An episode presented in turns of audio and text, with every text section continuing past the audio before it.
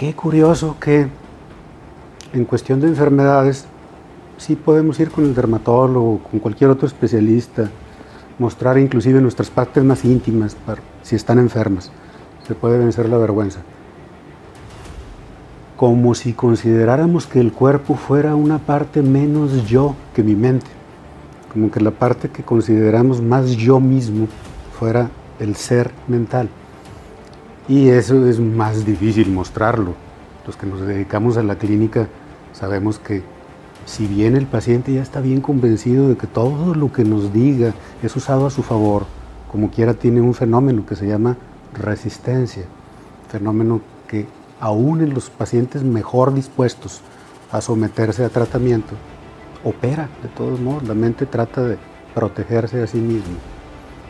Esto está todavía más, eh, digamos, agudizado y empeorado por muchos modos de pensamiento. Bueno, el racionalismo fue su, su culmen, su momento más alto, en donde se considera, se equipara al ser con la razón. Ahí tenemos la máxima, pienso, luego existo. Casi como si se pudiera considerar el cuerpo un objeto de la realidad externa y nada más lo que sí forma parte de mí es mi ser. Y luego entonces si declaro que me está fallando la parte más valiosa de mí mismo, pues es como una amenaza al propio ser, al propio sentido de existencia. Bueno, pues por eso mismo, ya para ir cerrando, si pensáramos en, en, ese sentido, debiera ser la parte más cuidada, la parte a la que más debiéramos de poner atención.